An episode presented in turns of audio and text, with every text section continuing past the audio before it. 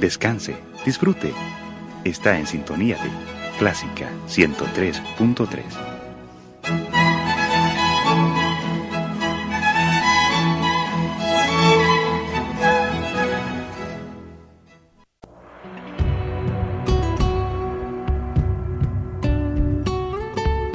Siempre con usted, Radio Clásica 103.3.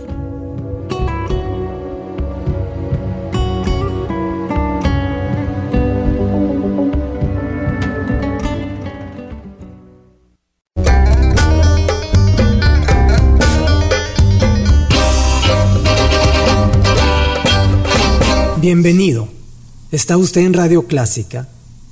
Esto es En Escena, Hablemos de Teatro. Y hoy vamos a hablar de el acto segundo de la temporada 2016 del Teatro Luis Poma, pero en especial del primer espectáculo Natán el Sabio. Y están conmigo en cabina Dinora Alfaro, Nara Salomón y Pechán Osorio y yo. Los cuatro estamos involucrados en este espectáculo. Hola, ¿qué tal? ¿Cómo están? Hola, ¿cómo estás, Roby? Hola, ¿qué tal? Buenos días. Un gusto estar acá. Vamos a estar hablando de la obra y también de toda la temporada del acto 2 de la temporada 2016 del Teatro Luis Poma. No se vaya.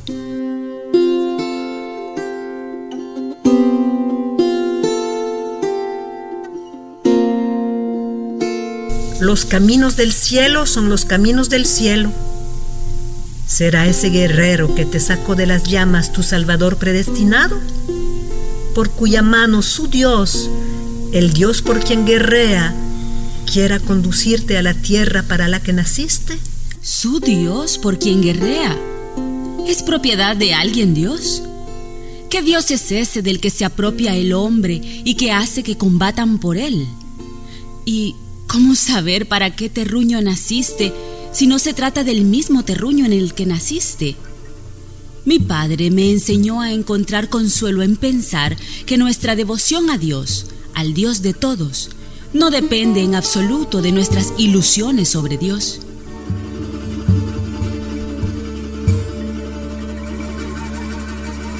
Natán el Sabio es una obra escrita durante el siglo de las luces por Lessing en Alemania en 1779 y es una obra que para nosotros todos creo que es uno de los faros de la literatura universal.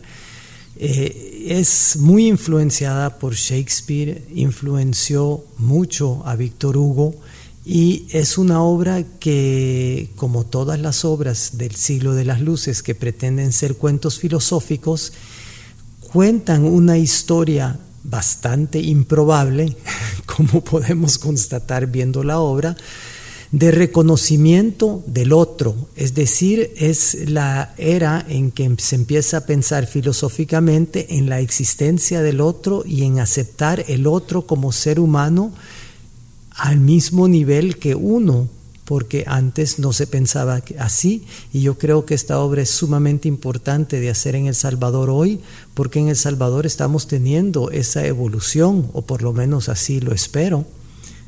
¿Ustedes cómo se sienten con esto? A ver, Dinora. Dinora Alfaro, actriz y, e integrante de Natán el Sabio. Bueno, eh, bueno, en primer lugar, gracias por la invitación, ¿verdad? Gracias a, también a los radioescuchas que están con nosotros ahora.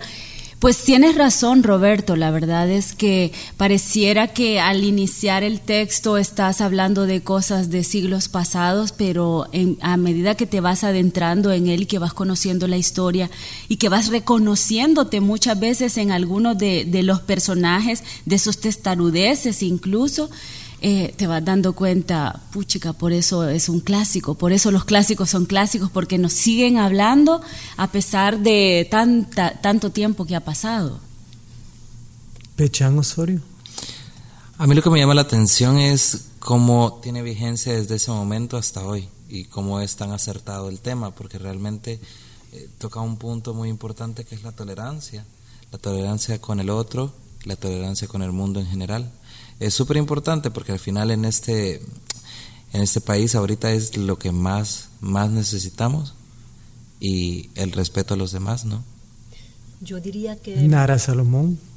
Eh, me, me, interesa que estés hablando de tolerancia y podemos ir más allá, porque si bien la obra empieza con disputa, con intolerancia, llega luego a la tolerancia y más allá llega a la convivencia, a darnos cuenta que todos somos uno, que los humanos somos un solo gran pueblo y que si bien creíamos que porque nacimos uh, del otro lado de la calle éramos enemigos, pero en realidad nos damos cuenta que somos familia con la obra, ¿verdad? Es un poco lo que nos quiere contar. Sí, porque quizás habría de que decir algo sobre la obra. La obra cuenta el enfrentamiento entre las tres religiones que estaban en Jerusalén durante la Segunda Cruzada eh, comienza la obra en el momento después que Saladino, el sultán de Jerusalén, le ha perdonado la vida a un templario cuando ha mandado a ejecutar a 100 templarios, cortándoles la cabeza, y a uno le perdona la vida, y es el papel que hace Pechán Osorio, y muy bien, por cierto, y le perdona la vida porque se parecía, como dice el personaje de Dinora, en alguna manera a un su hermano que tenía. Y, y está el personaje de Natán el Sabio, que es un comerciante de Jerusalén y es de la fe judía. Entonces está el enfrentamiento entre las tres religiones monoteístas eh, tan importantes en, en, el siglo XVIII cuando estaba escribiendo Lessing y cómo éstas pueden llegar a darse cuenta que realmente dependen del mismo Dios.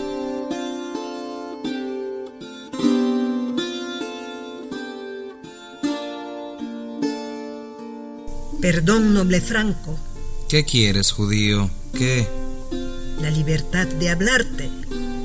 Paciencia no pases tan deprisa, orgulloso y despectivo, por delante de un hombre que no merece desprecio y que además está eternamente en deuda contigo. Me llamo Natán, soy padre de la doncella. Si agradecerme quieres, ahórratelo. No me debes nada. ¿Acaso sabía yo que esa muchacha era hija tuya? Es deber de un templario lanzarse en socorro de quien está en peligro mortal, aunque se trate de la vida de una judía noble, noble y aún así odioso. ¿En qué puedo serte útil? ¿Tú? En nada. Soy hombre rico. Nunca tuve al judío más rico por el mejor de los judíos. Por eso te negarías a aprovecharte de lo que a pesar de los pesares tiene de mejor. Aprovecharte de su riqueza. Bien, Bien, no la rechazaré, por amor a mi capa. Cuando ya no admita surcidos ni remiendos, acudiré por un préstamo, en paño o en dinero, para hacerme una nueva. No me mires así, aún no está en las últimas, ¿ves? Se conserva en buen estado. Solamente esta fea mancha chamuscada por llevar a tu hija a través de las llamas. Asombroso. Una fea mancha habla en testimonio de un hombre mejor que su propia boca. ¿Tendrías la bondad de enviarle tu capa a mi niña? ¿Para qué? Para que sus labios estampen un beso sobre la mancha, porque sueña, en vano, agradecerte de rodillas.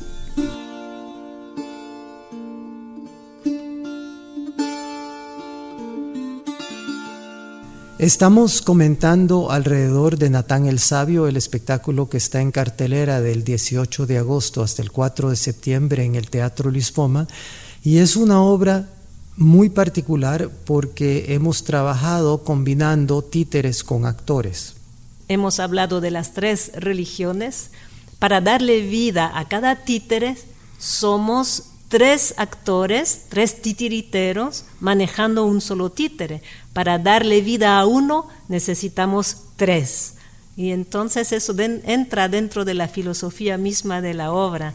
También me encantó el hecho que para llegar a montar la obra fueron tres ojos el del director Roberto Salomón, el de nuestro director eh, norteamericano Eric Bass y acompañado de Inés Bass, que ella nos eh, ayudó a construir, ella construyó los títeres y nos ayudó a aprender a manejarlos.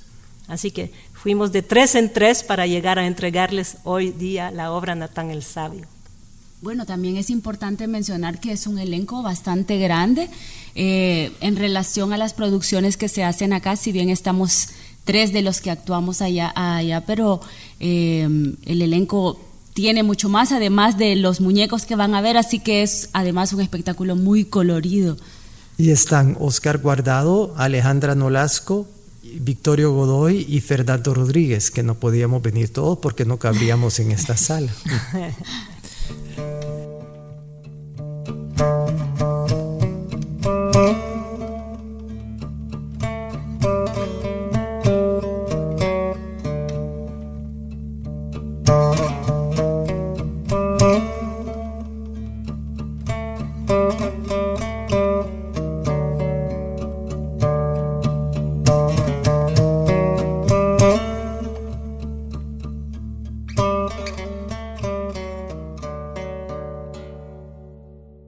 desde el inicio, desde que comenzamos a aprender como la técnica y a mover los muñecos, siempre tuvimos que, trabajar como colectivo, como grupo. Entonces eso es una, es una forma muy bonita de, decir desde dentro de la obra lo que se quiere decir hacia afuera de la obra. Es un sentimiento de elenco que también se tiene en la obra, ¿verdad? Un trabajo de conjunto, creo que esto es lo que buscamos demasiado individualismo hay en el mundo y me parece que eh, ponerse al servicio de un títere para un actor, sobre todo cuando uno está acostumbrado, como están todos ustedes, la mayoría de ustedes están acostumbrados a papeles estelares. Entonces ponerse al servicio de un títere y, retraerse, ¿no? es, es, una lección de humildad, es un trabajo formidable para el ego. No sé si alguien quiere comentar sobre esto. Sí, para mí ese es uno de, como de los retos más importantes de, este espectáculo para, para, el elenco, ¿verdad? Porque precisamente eh, uno está formado para estar en el escenario y para ser en el escenario. Y de pronto sentir que estás atrás, trasladándole tu energía, trasladándole tu respiración a un objeto al que le tenés que dar vida y por, por el otro lado, desaparecer del escenario como actriz o como actor, es un reto impresionante. A mí me costó un montón, me sigue costando, siempre va a seguir siendo un reto, ¿verdad? Eh, pero es, o sea, es ¿querés apartar el títere y ponerte tú? No, no, no tanto. Eh, creo que en algún momento a todos nos sucede eso de, de, de apropiarnos nosotros de esa energía, volverla nuestra y y hacer que el, el, el, títere desaparezca. No es esa la tarea, pero cae, caemos en esa trampa. De hecho, en los primeros ejercicios, cuando vinieron Inés era lo primero, nuestros rostros expresando cosas, nuestra voz no trasladada a, a ese Sí, cuando vemos fotos y videos de eso nos sorprendemos nosotros mismos, la falta de neutralidad que podemos tener cuando estamos tratando de transmitir la energía al títere. Sí, sí, porque requiere demasiado trabajo también el desaparecerse y eso creo que también va ligado a la filosofía de, de la obra y es no imponerte siempre, ¿verdad? No siempre es bueno imponerte. Sí, también en cuanto a técnica también es, muy curioso porque no solo el hecho de desaparecer, de digamos trasladar todo hacia el, muñeco, sino que uno también está trabajando, pues entonces guarda tensión, guarda cansancio, entonces llega un momento en el que los mismos músculos o cosas así te pueden generar cierto tipo de de actitudes o, de caras en tu mismo rostro. Entonces, tener ese mismo control a la hora de estoy cansado, ya no aguanto los brazos, ¿vea? pero pero siempre tratar de mantener esa neutralidad. Muchas veces eh, los radioescuchas eh, pueden pensar que títere equivale a teatro infantil y yo creo que ese es un punto bien importante que también estamos contribuyendo en eso a la evolución de las mentalidades, que el títere es un elemento muy válido para contar historias a adultos y para ser un vehículo de transmisión de ideas, de sentimientos, de filosofía, de pensamiento al público. Y esto creo que en todas partes del mundo, bueno, ahora hay festivales en todas partes del mundo, festivales importantísimos de títeres para adultos. Y en muchas partes del mundo el títere todavía es considerado como un elemento de entretenimiento de los niños, como, como el trabajo del, del clown también, eh, que yo no sé por qué le tienen tanto miedo a la palabra payaso, pero en fin, la palabra payaso es como peyorativa en nuestro medio, pero el trabajo del clown también es un trabajo que ha tenido una evolución muy grande en el mundo y ahora pues yo creo que ningún actor le da vergüenza decir que es un clown, mientras que hace 20 años pues medio lo escondían, ¿verdad? O sea, yo me acuerdo todavía en el tiempo de Bellas Artes oh, era considerado mejor un actor trágico que un actor cómico. Y yo creo que esto, pues Pechán me mira con ojos sorprendidos porque en tu generación eso ya no existe. Entonces se, va evolucionando, se va caminante, no hay camino, se hace camino al andar.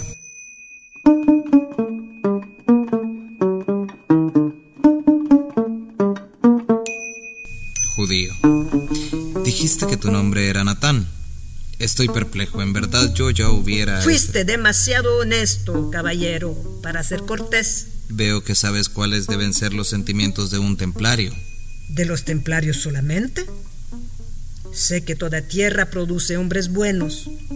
Basta con que la copa del árbol se recuerde que ella también brotó de la tierra. Muy bien dicho. Pero sabes tú, Natán, cuál es el primer pueblo que orgulloso se llamó a sí mismo el pueblo elegido ese orgullo que heredaron musulmanes y cristianos de que solo su Dios es el Dios verdadero. ¿Te sorprendes de que siendo cristiano y templario hable así? Ese delirio, creer tener al Dios mejor y querer imponérselo a todo el mundo, ¡ah! ¡Qué locura! ¿Dónde ha mostrado su más negro semblante? Sino aquí. Y ahora. Olvida mi discurso y déjame. Seremos Seremos amigos. Desprecia a mi pueblo todo lo que quieras. Ninguno de los dos hemos escogido a nuestro pueblo. ¿Somos acaso nuestros pueblos? Son cristianos y judíos. ¿Cristianos y judíos antes de ser hombres? ¿Habré encontrado en ti uno más de aquellos a quienes les basta con ser hombres? Sí, Natán. Soy de esos.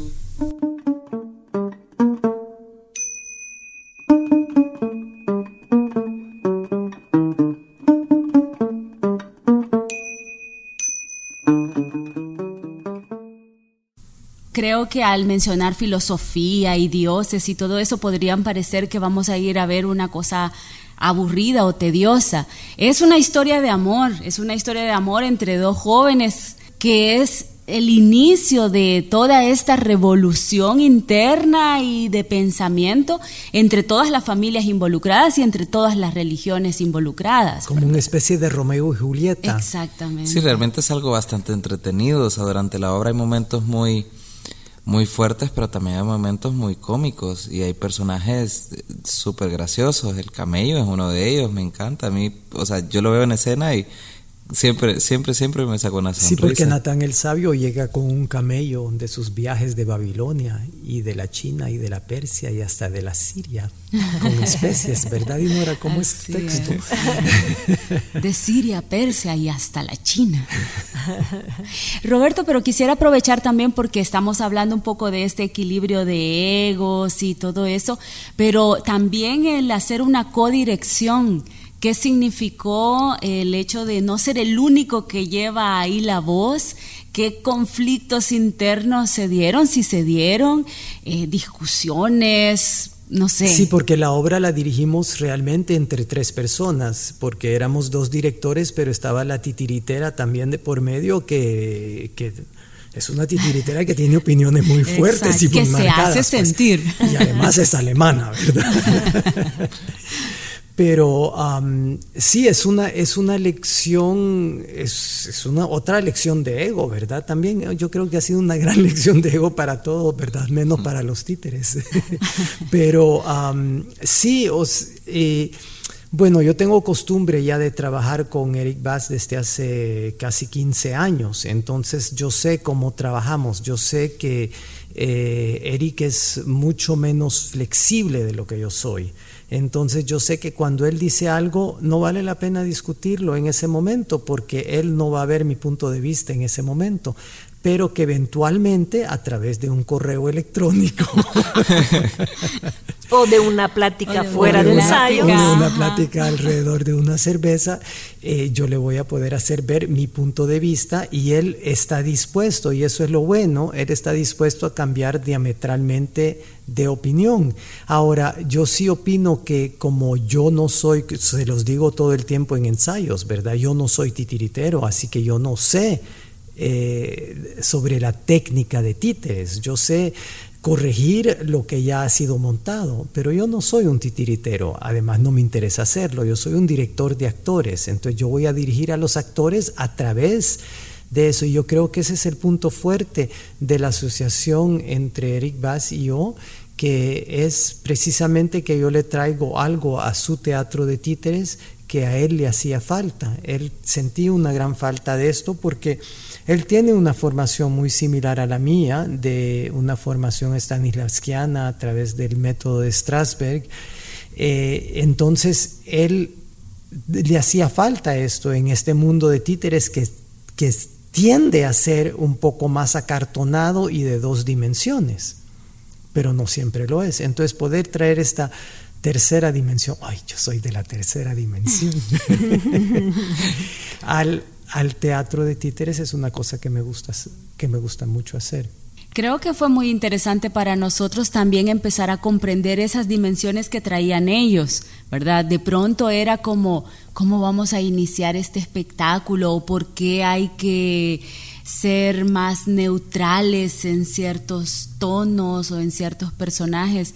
Al menos para mí fue, fue como ir descubriendo una manera distinta que en principio no, no está muy clara, no, está muy claro hacia dónde vamos, eh, pero precisamente por no manejar la técnica de títere y el lenguaje, ¿verdad? A través del cual eh, ya el espectáculo en general eh, es una composición muy, muy coordinada que a veces nosotros como actores desde dentro no, no lográbamos comprender en principio. Y yo creo que estás hablando ahí, Dinora, de la importancia que tienen los intercambios y el hecho que venga gente de fuera a montar espectáculos, talleres, hacer talleres con actores locales, lo que les puede traer y lo que les deja realmente, ¿verdad?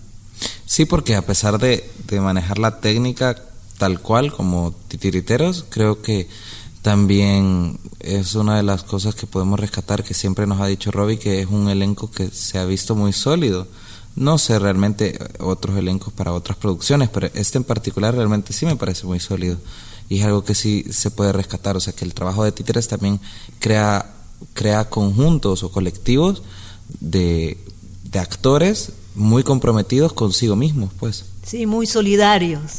Nos ha creado una gran solidaridad el hecho de tener que respirar juntos para poder llevar a cabo nuestra técnica de titiriteros y respirar juntos con el público, con Natán el Sabio en cartelera del 18 de agosto al 4 de septiembre en el Teatro Lispoma, jueves, viernes y sábado a las 8 de la noche, sábado y domingo a las 5 de la tarde. Puede conseguir sus boletos por internet ingresando a nuestro sitio web teatrolispoma.com y por favor sigan las instrucciones que les va a dar el sitio web. Y si no, pues pueden venir al teatro todas las tardes de martes a domingo desde las 2 de la tarde y comprar sus boletos con nuestras boleteras simpáticas Sabrina y Ana.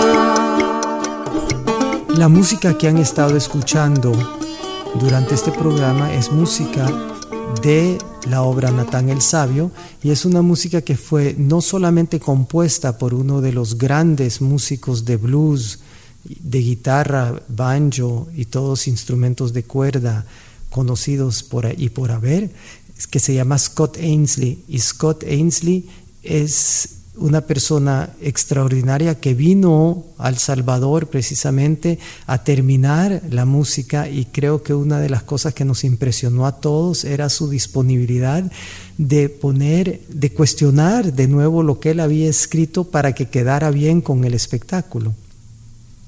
Sí, fue maravilloso que de día en día él regresaba con nuevas propuestas. Había trabajado casi toda la noche, de un día para el otro, de un ensayo al otro, para que cupiera exactamente en el tiempo de las escenas la música que él proponía.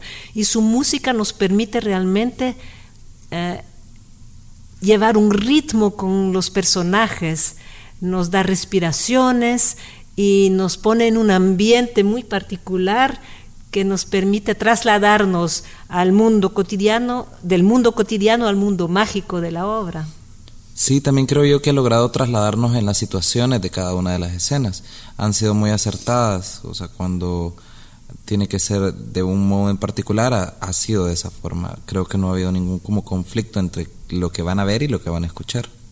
Y es parte de lo que el espectador va a poder disfrutar. Creo que disfrutar de esa música ya es en sí una experiencia porque es, es maravillosa.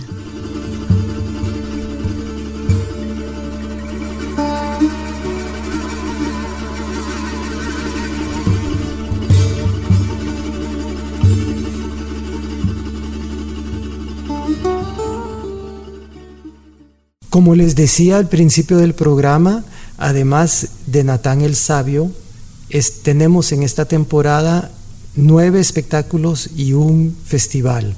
se trata del Festival Internacional de Teatro Universitario. Y Natán el Sabio es el primer espectáculo de la temporada y el último espectáculo de la temporada para cerrar con broche de oro es César Brie en El Salvador. César Brie es un actor argentino que vive en Italia, que tiene muchos años de vivir en Europa y es considerado uno de los mejores actores latinoamericanos del mundo y pues me ha costado dos años convencerlo de venir al Salvador y viene con dos espectáculos, uno que se llama Fui y otro que se llama 120 kilos de jazz. Pero entre entre todo esto vamos a tener varios espectáculos y para hablar de uno de ellos, de dos de ellos, está aquí Dinora Alfaro, que es integrante de la Bocha Teatro, que son La Fiesta y Nuestra Amante. La Fiesta tuve la dicha de dirigirla yo con Oscar Guardado y Dinora Alfaro, haciendo tres papeles, no dos, y Nuestra Amante la dirige Fernando Maña. Bueno, sí, también eh, cambiándonos ahí un poco el gorro de Natán el Sabio, vamos a estar con la fiesta y con nuestra amante. La Bocha Teatro eh, son dos espectáculos, temas de conflictos de pareja, en donde además no solo se refleja el conflicto interno de una relación de pareja, sino de las relaciones humanas en general esas que se van viciando poco a poco debido a demasiada estrechez en los espacios, en las relaciones, en, los conflictos y todo eso. Van a la promiscuidad social. La promiscuidad social, exacto, de eso hablamos. Eh, Con humor negro, ¿verdad? Sí, la verdad es que, que, con un humor bastante negro, pero, pero, humor. pero humor después de todo. Así es, busque estas obras que estarán en cartelera del 16 de septiembre al, 2 de octubre.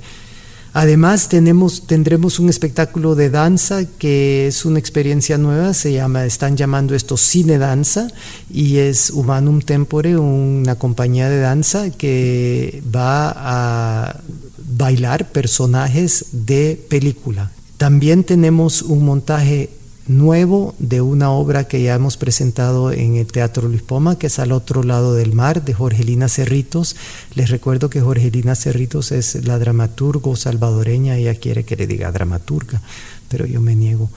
dramaturgo salvadoreña que ganó el premio Casa de las Américas en La Habana, Cuba en 2010 y la obra Al otro lado del mar es una metáfora sobre lo que somos y la identidad salvadoreña y va a estar dirigida por Víctor Candray y tenemos también algo que nos viene de México que es el show más franco y es este señor Franco es uno de los grandes comediantes de stand-up comedy, algo que está muy en boga ahora en todas partes del mundo y que ha llegado a El Salvador últimamente. Y esto va a estar en cartelera también en la temporada. Así que no se la pierda porque la temporada es para usted. Esto fue En Escena, Hablemos de Teatro.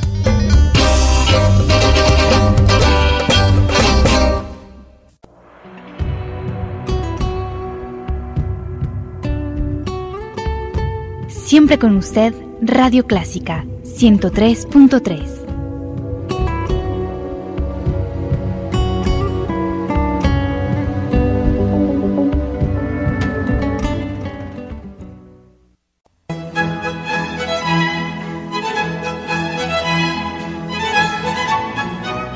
Descanse, disfrute. Está en sintonía de Clásica 103.3.